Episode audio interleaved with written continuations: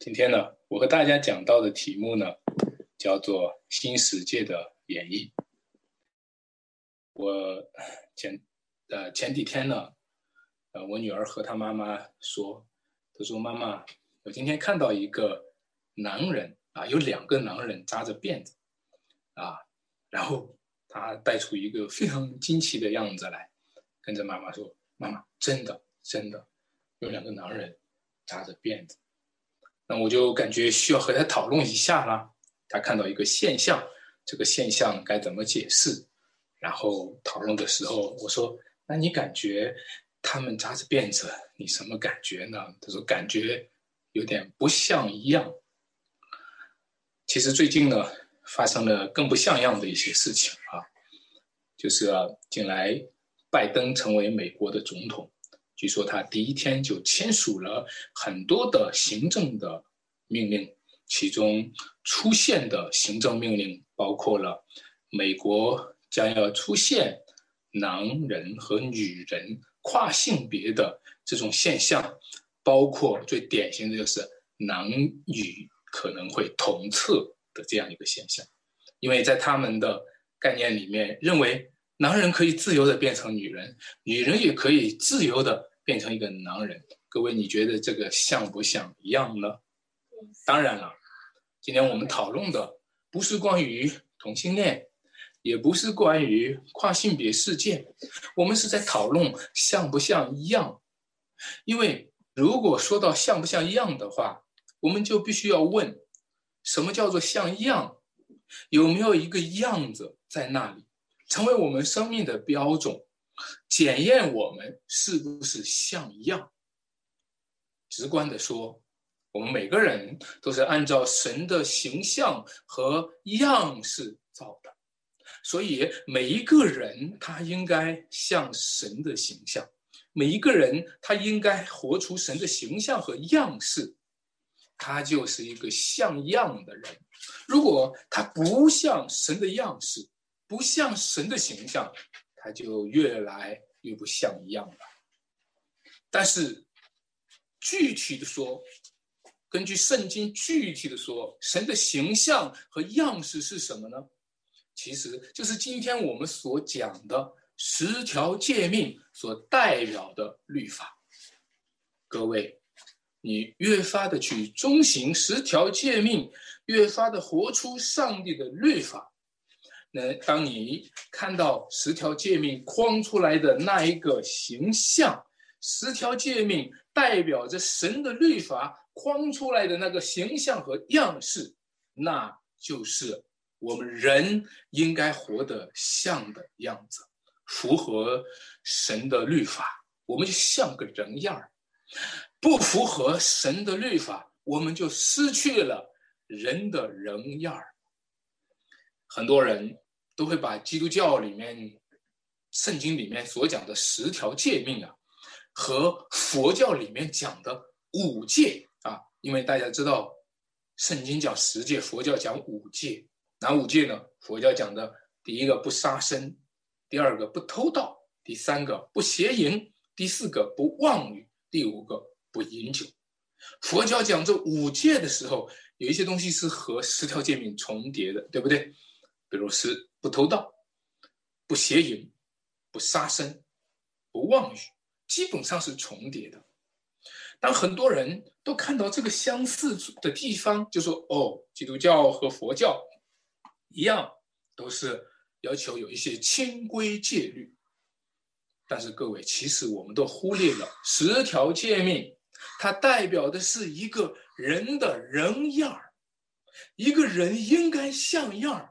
就应该是借着十条诫命，他在描摹出来，他在刻画出来一个健康的人是正常的人是什么样子的。各位，你们知道，要是按照佛教呈现出来的人的样子是什么样子呢？用五戒，佛教的五戒呈现出来的样子，就是一个和尚的样子，一个不能吃这，不能吃那。不能做，不能做这，不能做那的一个不自由的清规戒律的人的样子，但十条诫命其实不是这个意思。十条诫命要呈现的是，若有人在基督里，他就是新造的人。十条诫命要呈现的是，一个新造的人就恢复了起初上帝创造他的那个形象和样式。十条诫命要呈现的是，一个人在基督里，他被重建了。他曾经是堕落的，但如今是被救赎的，如今是被所以被重建的一个新人的样子。他有真理的仁义和圣洁。我今天讲的这个标题啊，从三个点和大家去讲。第一个，我和大家讲的是从过去的实践建立生活，啊，那到第二个，我会讲。从现在的圣灵啊来演绎情操，到第三个，我和大家要讲的是从将来的得数把握确据。我们进入第一点，第一点啊，对比这个经文，今天你读的经文的时候，如果你稍微的留意的话，你会发现这段经文里面和十条诫命呢，它是有很多的关系的。比如说，大家看四章的第。二十五节说，不要什么呢？不要弃，要弃，不要说谎话。你们要弃绝谎言。这个就是十条诫命当中讲的，不可做假见证。在二十六节说，啊，二十六节说，生气却不要放罪，不可航怒到日落，是在讲什么呢？就是不要发怒，对不对？不要生气，不要发怒，不要在怒中放罪，就是十条诫命中。不可杀人，在二十八节讲说，从前偷窃的不要再什么偷，那就是讲十条诫命中不可偷盗。在二十九节，包括五章三节呢，讲到说污秽的言语一句不要出口，它就是十条诫命当中讲的不可奸淫。在第五章第五节说，有贪心的，就是与拜偶像的一样。这就是讲十条诫命当中说不可拜偶像，在五章的第一节说你们要效法神，对吧？第二节说要凭爱心行事，这个就是讲第一条诫命，你除了上帝以外，你不可有别的神，你要尽心、尽意、尽力爱主你的神。当我们罗列了这一些经文，你把十条诫命一一的对应的时候，你会发现。其实呢，这段经文是在用新约的方式重塑旧约的律法，是在用新约的方式来新约的基督徒的生活来重现旧约当中十条诫命。从四章的二十五节到三十二节，是在讲我们要爱邻舍，爱人如己。五章的一节到五节是在讲我们要爱上帝，因为最大的诫命就是这两条，一个是要爱上帝，一个是要爱邻舍。各位，什么是一个人的样子呢？这就是一个人的样子。一个人的样子就是爱上帝，一个人的样子就是爱邻舍，就是爱上帝创造的，按照神的形象所创造的人。而我们所有的问题，就是因为我们不爱上帝，就是因为我们不爱人。我们爱了什么呢？我们爱了假神。我们爱了什么呢？我们爱了在贪心当中拜了偶像。当我们讲十条诫命的时候，很容易会让大家想起来，就是讲律法主义，就是让我们哦，又来让我们守律法了。一讲十条诫命，一讲律法，又来让我们守规矩了。很多时候，我们就感觉到索然无味，对吧？所以读到这一段经文，很可能我们又讲到说，哎，又是一些老调重弹。但是各位，除非你今天从基督的福音解释律法，除非你从新约重新的演绎十条诫命，否则的话，那你。就可能会老调重弹，那感觉基督教和佛教差不多。你记得吗？有人问耶稣说：“最大的诫命是什么？”耶稣就用他那独特的角度讲出来，两个最大的诫命有两个，其实可以总结为一个，就是尽心尽意尽力爱主你的神。但是如果你听了这句话，你会感觉到这最大的诫命是不是太难了？你会不会感觉到说啊，耶稣啊，你这么一总结，你这么一总结，总结的我们更难了，总结的我们更加觉得守律法更难了，是不是一个更重的担子呢？各位，我们并不能够尽心尽力的爱上帝，可是我们心里面有贪心，我们心里面有偶像，我们心里面的贪心会让我们尽心尽意尽力的去爱我们所拜的那些偶像。一个有贪心的人，最直接的就是贪财。他会尽心尽意尽力的爱他所贪爱的钱财，对不对？他会尽心尽力尽力的爱他所贪爱的罪恶，对不对？他爱什么罪，他都能够尽心尽意尽力的去爱。他是吸毒的，他会尽心尽意尽力的去爱他所吸的毒。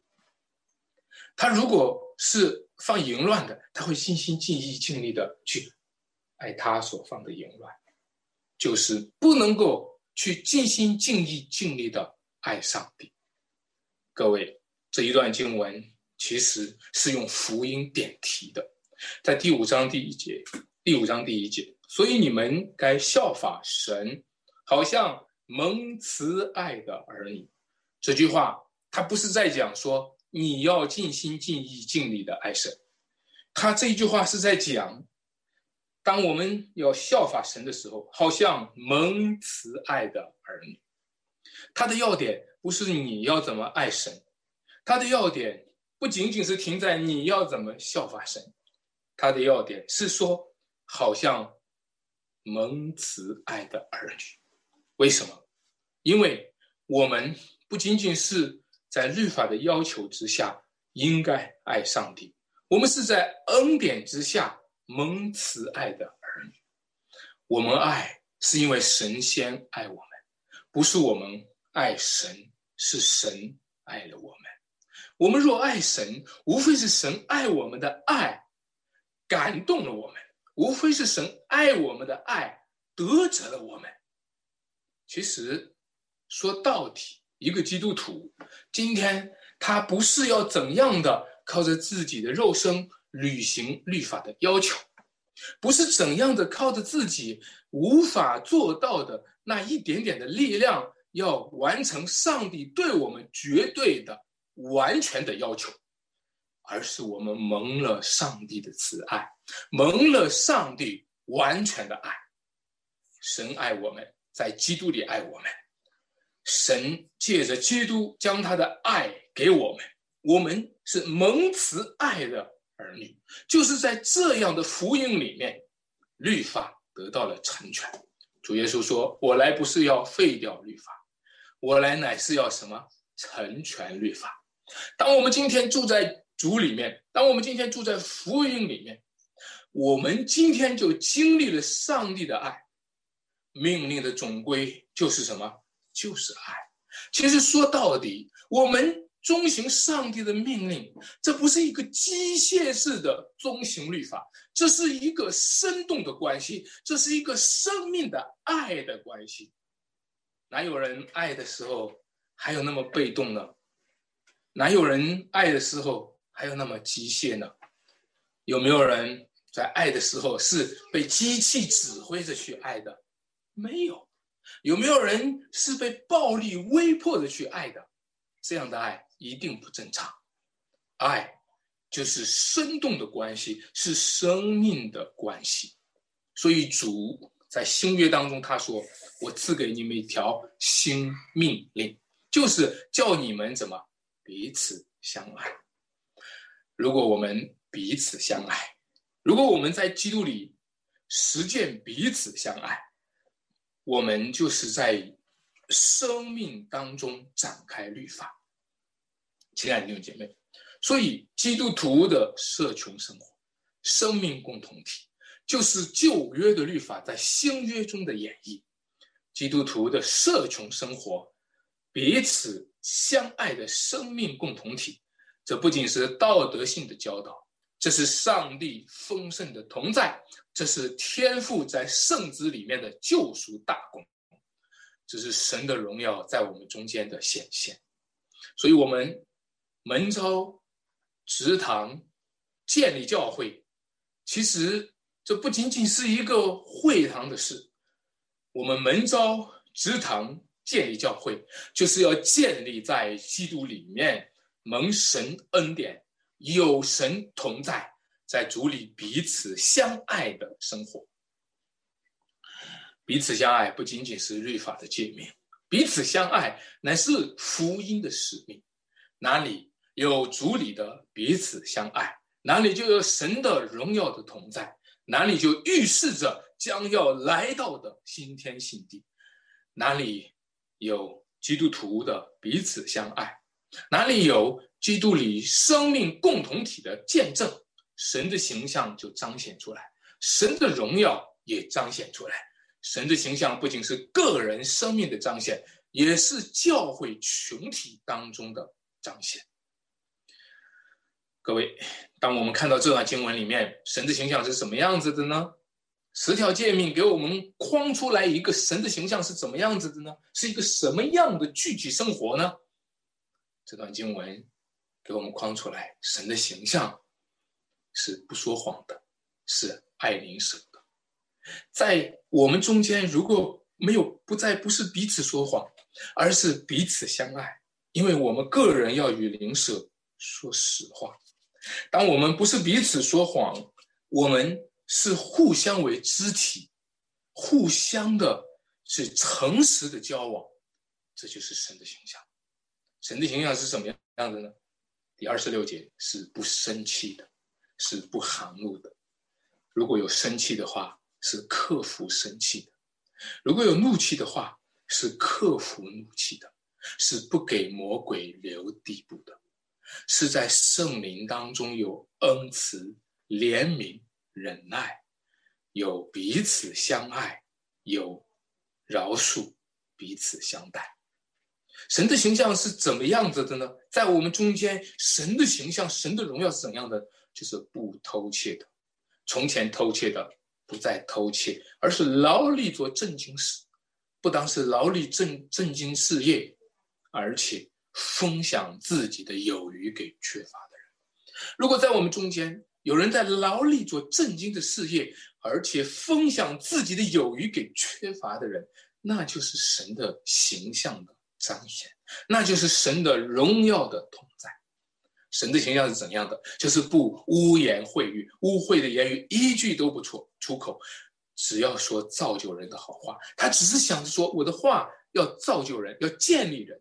我的话不是要污污染别人。一个人为什么会污言秽语？他就是因为他要他要污染别人。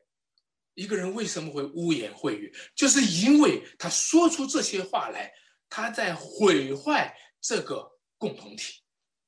但是，神的形象在我们中间，神的荣耀在我们中间。我们每说一句话，就开始考虑我们要建立这个共同体，我们要穿上新人，我们要效法上帝，要像耶稣基督一样的舍己。奉献自己，好像神的祭坛上馨香的供物。这时候，律法的功用就在基督里，在基督徒的身上，在神儿女的身上得到了成全。事实上，每一个基督徒都是这世界上最最终极守法的人。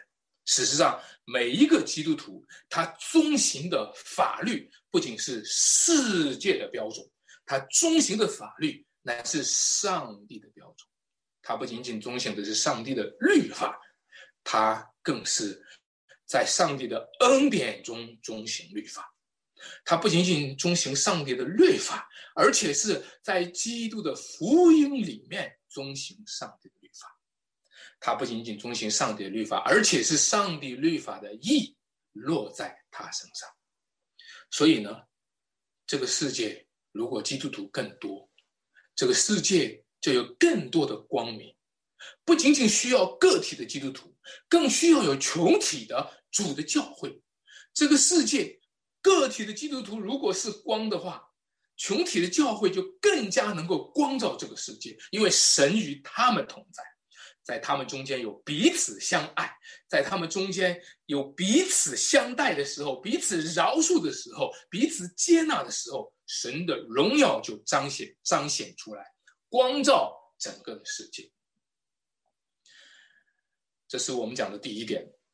我现在讲第二个，就是说，从现在的圣灵演绎情操，各位，我们现在。是在用新约解读十条诫命，对吧？我们看到这段经文里面和十条诫命有很大的关系。命令的总归就是什么？爱。十条诫命是一个爱的题目，可是十条诫命在下面讲也是一个圣灵的题目。可能我们忽略了基督徒彼此相爱，这并不是一日之功。你知道吗？我们最大的失败就是想要用一日之功实践彼此相爱。我们最大的失败就是想要用一场道就能够改变了基督徒，让他们听完这场道就能够去彼此相爱。不，不是这样子。基督徒的彼此相爱是圣灵在我们生命当中长久的塑造，是圣灵在我们生命当中长久的演绎的情操。这就是我想和大家讲第二点，从现在的圣灵演绎情操。各位，你看到保罗他曾经讲过基督徒在律法之下的困惑，他曾经说到律法是属灵的，而我是属肉体的。每次我愿意做的善做不出来，我不愿意做的恶，我反倒什么呢？做出来了。对不对？为什么？因为律法是属灵的，而我是属肉体的。各位，这句话讲出来非常大的要点。你知道怎么才能够遵行律法吗？除非属灵的基督徒遵行属灵的律法，离开圣灵，我们就无法遵行律法。在基督里的儿女，圣灵就成为我们生命的法则。使我们靠着圣灵成为一个有法则，我们在圣灵的轨道当中，就自然的行在律法的轨道当中。有时候，在我们旁边会有的人会夸口说：“我这个人是有原则的。”可是，又有多少人能守住自己的原则呢？很多人想要建立自己的原则，但是他发现他无法守住他的原则。原因是什么？原因是这些有原则的人，并不是有圣灵的人。这些所谓有原则的人，并不是有圣灵所赐的生命的人。原则是属灵的，可我们却是属肉体的。原则是属于天国的，可我们却是属于世界的。原则是属于神圣超然的，可我们却是属于自然。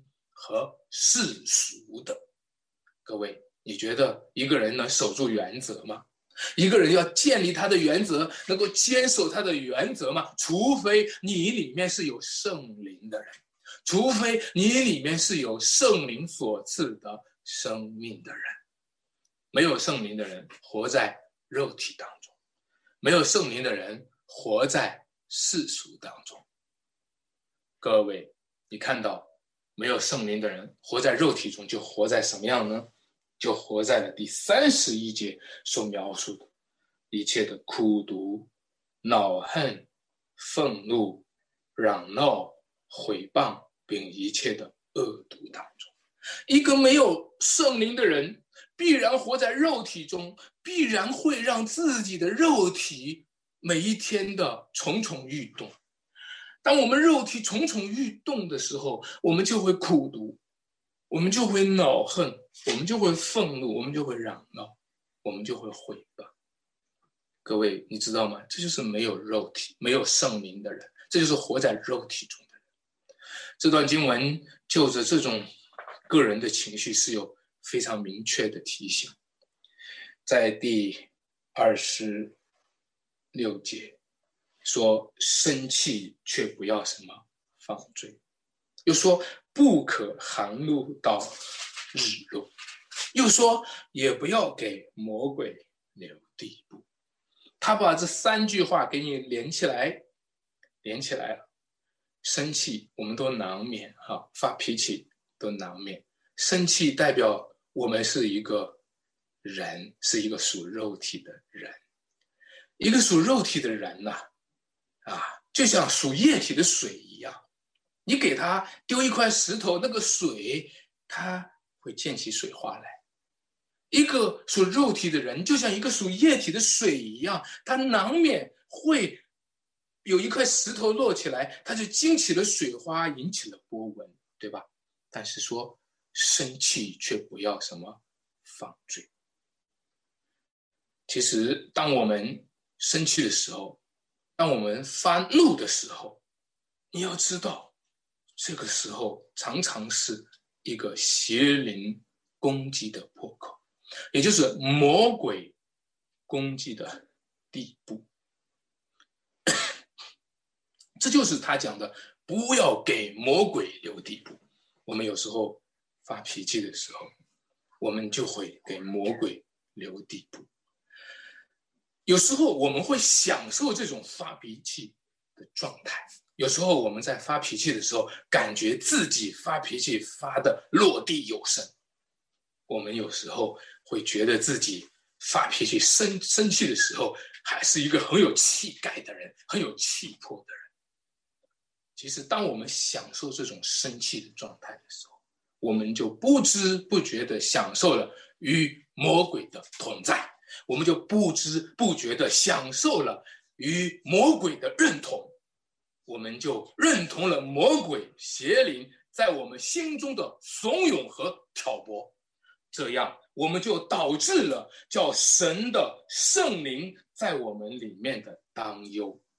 第三十节说。不要叫神的圣灵什么担忧，生气却不要放罪。从生气到放罪，它有一个转化，这个转化就是我们情绪当中种种的苦毒。在三十一节说，一切什么苦毒、恼恨、愤怒、嚷闹、毁谤，你看到吗？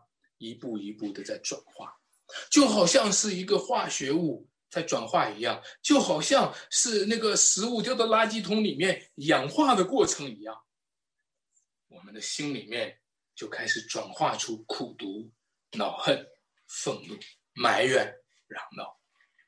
当我们在这个转化的过程当中被这种恶毒的情绪抓住的时候，魔鬼就有机会在我们生命中大肆的攻击，我们就可能成为了魔鬼的俘虏。就成为犯罪的奴隶，我们就可能歇斯底里的崩溃自己的情绪，变得疯狂。亲爱的弟兄姐妹们，求主保守我们，求主救我们，脱离魔鬼攻击我们的破口。魔鬼总是张牙舞爪的，对不对？魔鬼真的是很可怕的。但是各位，让我告诉你，还有一个更可怕的，你不知道的可怕，就是魔鬼常常是通过偶像的形式出现。魔鬼是真够鬼的，但是偶像却一点不像鬼，偶像像神，却是假神。魔鬼常常用假神的方式，用偶像的方式来吸引人，这就是在第五章第五节说的那个拜偶像，有贪心的就就是拜偶像，就是你会看到我们会活在偶像的欺骗当中。为什么我们会给魔鬼留地步啊？因为魔鬼装作光明的天使，因为魔鬼装作神的那个样子，他是假神。可能基督徒会说：“我没有拜偶像，从信主的第一天我就不拜偶像了。从信主第一天我就把家里面的那些偶像给砸掉了。”但是各位基督徒，你有没有贪心啊？在第五章第五节说：“有贪心的，就与拜偶像的一样。”你有没有汤心？你知道不知道偶像是从哪儿加工出来？你知道不知道偶像的加工厂、偶像的加工基地在什么地方？偶像的加工厂就在人的汤心里，就在人的汤心里。我们为什么没有效法神？我们没为什么没有尽心尽意尽力的爱神？因为我们的汤心别有所爱，因为我们的汤心尽心尽意尽力的爱了假神，我们的汤心尽心尽意尽力的拜了偶像。这个世代的人总是把汤心当作爱心。当一个男孩对一个女孩说“我爱你”，其实就是我汤心你。当一个人他说“我爱某某人”，其实就是他的汤狼在他的心里发动，他把汤心当作爱心，他把假神当作真神。爱心是来自于真神，汤心却是来自于假神。爱心是来自于天赋，汤心却是来自于偶像。看起来他们很像，其实本质上是全然不同的。就在汤心里面，就在偶像的迷惑里面，人们就活在了邪恶淫乱的时代。就在偶像的迷惑当中，在贪心的迷惑当中，人们就活在了低级的趣味当中。这种低级的趣味，在第五章。第四节描述的叫做淫词妄语戏笑的话，各位你知道不知道？这个世界上到处充满了淫词妄语嬉笑的话。当你看到去一个工厂里面上班的时候，啊，当你在学校里面上学的时候，当你在任何的群体当中，大家津津乐道讨论的时候。讨论的都是什么话？淫词妄语、嬉笑的话，然后嘻嘻嘻哈哈哈。各位，你知道为什么吗？因为这个时代都在偶像的迷惑之下，每一个人都因在偶像的迷惑中，在汤心当中，活在了低级趣味当中。各位，每个人都有不同的笑点。你们知道什么叫笑点吗？就是说，这个笑点呢，就是说，你听到一句话会笑，你发现也这个人笑，那个人并不笑，对不对？每个人都有不同的笑点，笑点相同的人就能笑到一起，笑点不同的人就觉得对方很无趣。如果我在这里哈哈笑，你在那儿把脸拉下来，那我就会躲开，对不对？我跟你在一起没意思。我在这儿笑，你也在那儿笑。哎，咱俩就能说到一块儿，马上咱们就笑点就聚到一起了，所以大家就聚在一起就会哄堂大笑。各位，你知道吗？笑点是什么？笑点就是我们共同的趣味，笑点就是我们共同津津乐道的东西，笑点就是我们共同的价值观、共同的喜好。请问你的笑点在哪里？你的品味？在哪里？你的属灵的情操在哪里？当有人在淫词妄语当中哈哈大笑的时候，你是不是一起笑了？你是不是跟着他们一起陪着笑了？当有人为这淫词妄语还戏笑的话哈哈大笑的时候，你是不是心里虽然不想笑，也得陪着人家笑？你知道，这就是你的罪，这就是你在拜偶像。其实，这个世界上很多人大笑的时候，往往是最悲哀的时候。有时候我觉得很难过，就是说，那个那些不应该笑的地方，大家在笑；那些在一起欢笑的时候，却应该欢笑的时候，却没有人在笑。我们在组里面交通的时候，我们一起喜乐的时候，一起分享的时候。有时候大家一起笑的时候，我总发现个别的弟兄姐妹们，他不知道大家笑什么，他没有参与在这个笑里面，他好像与这个笑没有份儿。请问各位朋友，请问各位弟兄姐妹，请问今天的各位听众，你的笑点是什么？你的泪点是什么？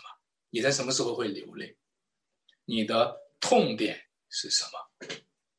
你在哪个地方你就痛了，痛的你就掉下眼泪来了，痛的你就受不了了。请问，我们每一个人其实都是有喜怒哀乐的一个沸点，就像开水煮的时候煮开了的时候，它有一个沸点，它到了那个温度，它就会煮沸，它就会沸腾起来。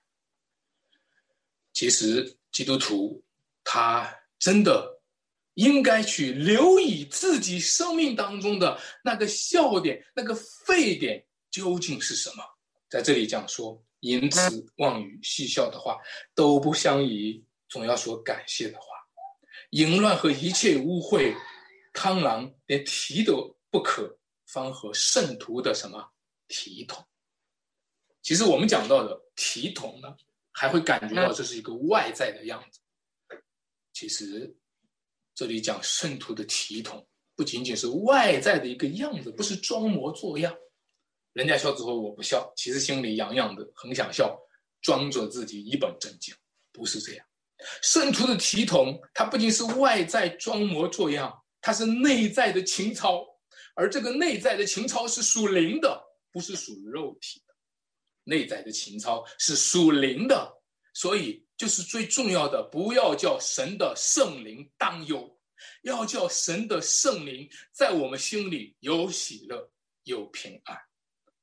不要让我们落在愤怒嚷闹里，不要让我们落在淫乱污秽里，不要让我们落在那属灵轨道的偏航里。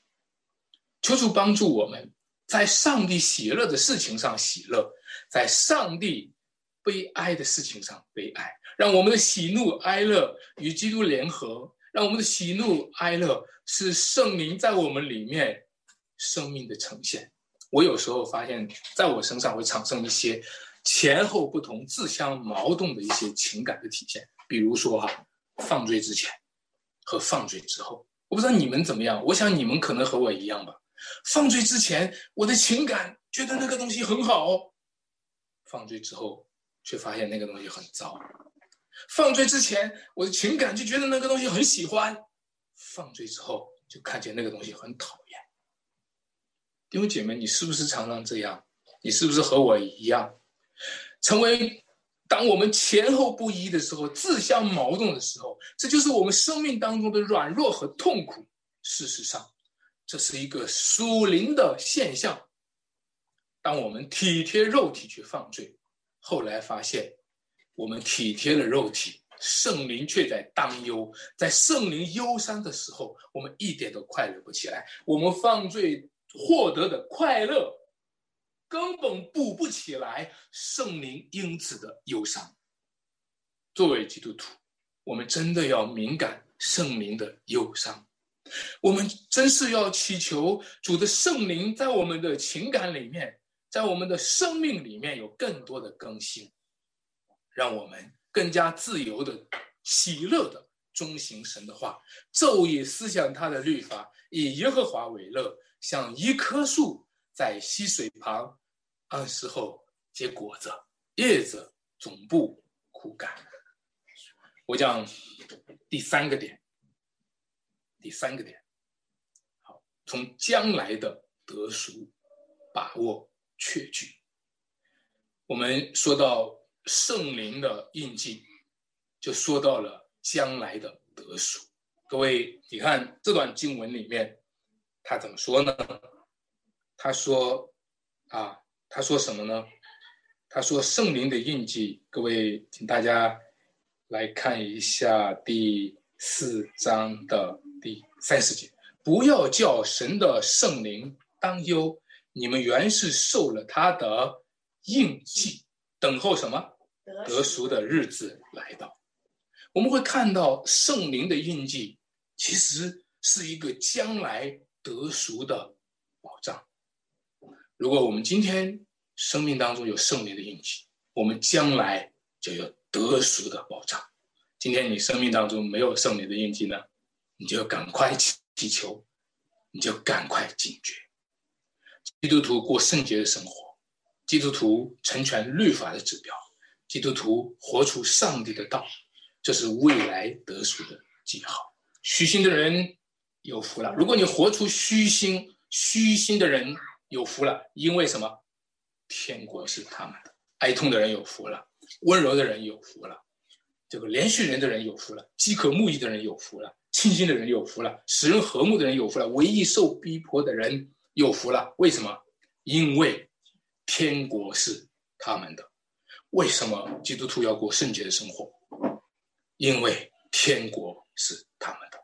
很多人都说过圣洁的生活不是太吃亏了吗？过圣洁的生活不放水不是太吃亏了吗？一个人不抽烟不喝酒不是太吃亏了吗？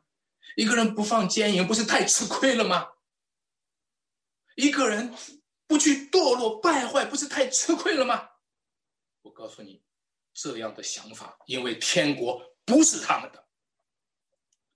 凡是淫乱的、污秽的、有贪心的，你知道为什么他这样生活？因为天国不是他们。他们越发这样活，他们越发这样想，就越发显明天国不是他们的。各位基督徒，今天你是不是也觉得你不淫乱就有点吃亏了？这一辈子都没有犯过淫乱，太没意思了。那就是你的想法，就说明天国不是你的。与基督无缝的人，与上帝的国度无缝的人，才会去想着，反正这是没意思嘛，对不对？反正这是白活嘛，为了不白活一回，就让我多放一一些罪。这些人都是与神的国无缝，无缝在原文当中，它叫 uk e he。就是没有，很多人追求淫乱、污秽、贪狼，都是追求拥有，你知道吗？为什么他要去淫乱呢？他追求想要追求拥有。为什么他要螳螂呢？因为他要追求拥有。但是结果呢？结果是啥都没有，因为你没有天国，因为你没有基督，因为你没有永生。八十年代有一首歌是李义军唱的，叫《评剧》哈，这是我年轻的时候听过的歌，不知道各位你们听过没有？昨天我打开又听了一下，内容里面的词句是这样子，他说：“别管以后将如何结束，至少我们曾经相聚过，不必费心的彼此约束，更不需要言语的承诺。”只要我们曾经拥有过，对你我来讲已经足够。人的一生有许多回忆，只要你的追忆有个我。你看他在这里面呢，讲了两两次，一个叫不管以后怎样，至少我们曾经相聚过；不管以后怎么样，只要我们曾经拥有过。各位，这就是今天一穷没有的人。追求的曾经拥有，因为他最终没有，只能追求曾经拥有。这首歌的名字叫《平聚》，就是一个萍水相逢，短暂相聚。很多人逢场作戏，很多人追求那种短暂的快乐，追求刹那之间啊那一个惊艳的火花。但是这种短暂的拥有，这种曾经的拥有，将落在长久的失落当中。我年轻的时候喜欢唱流行歌曲，不懂这些意思。现在翻开这些歌词，才发现这种意思。但是那个时候不懂意思也喜欢唱啊，一边唱一边还跟着还大喊大叫，因为一边唱歌就是享受着一种共鸣，享受着我们在其中一起有份儿。其实唱歌的人和写歌的人是一起有份的。写歌的人怎么写，唱歌的人怎么唱，就代表我们是一起有份的人，对不对？到后来发现，这些娱乐圈里面，它代表的就是短暂的、今生的世界。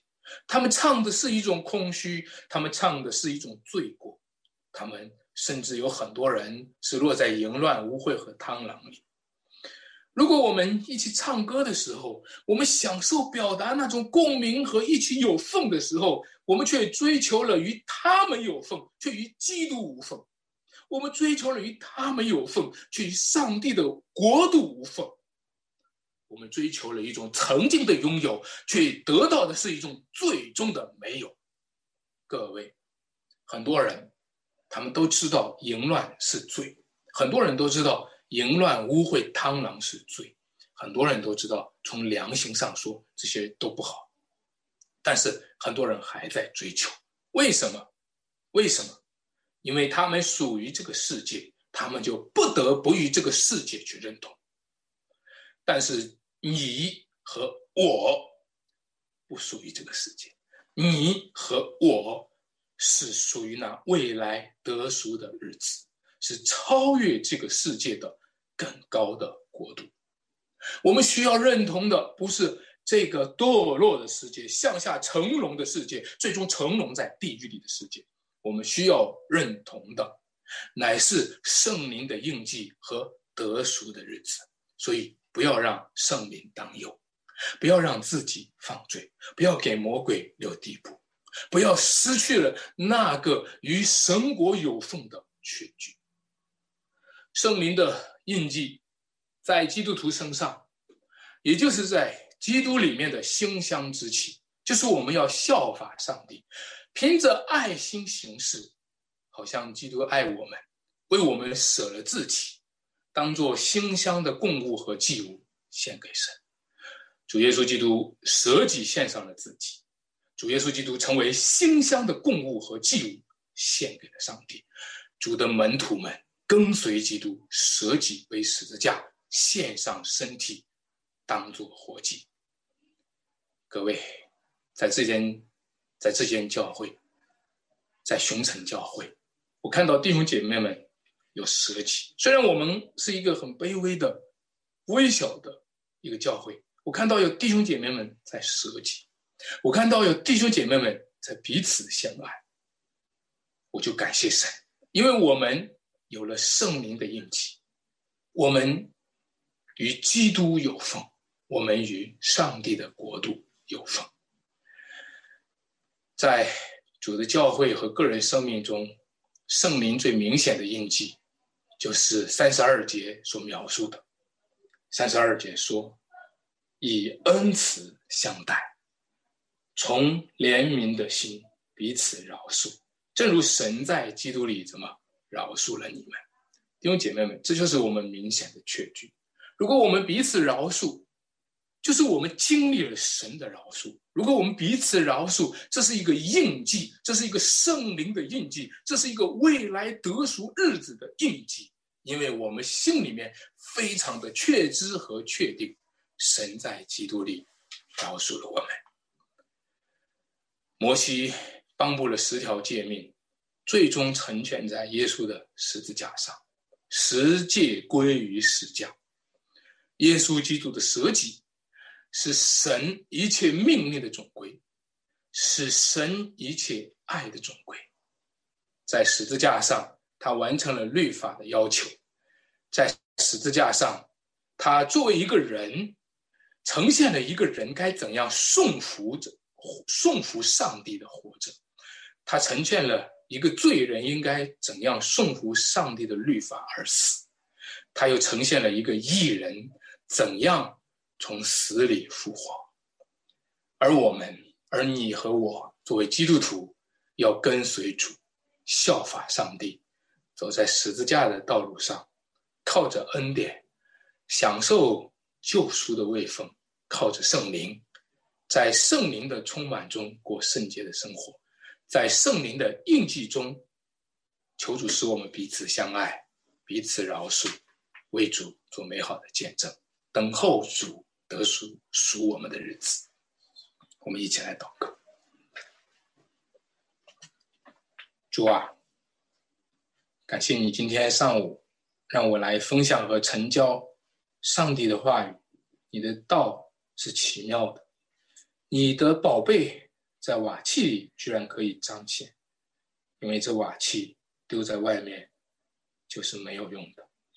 谢谢你把我们捡回来、选回来。谢谢你把我们洗干净，分别为圣。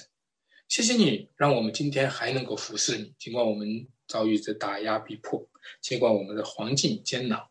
主啊，感谢你又一次的让我们从着敬畏的心去敬拜你。主啊，在这个世界上，我们不知道环境会怎样的黑暗，但是你的光总是存留在这个世界，成为你对这个世界的祝福和恩典。谢谢你使用我们，求你赐福给今天的弟兄姐妹们，让我们一起听到的时候领受神的话语。感谢主，求主恩待，求主祝福。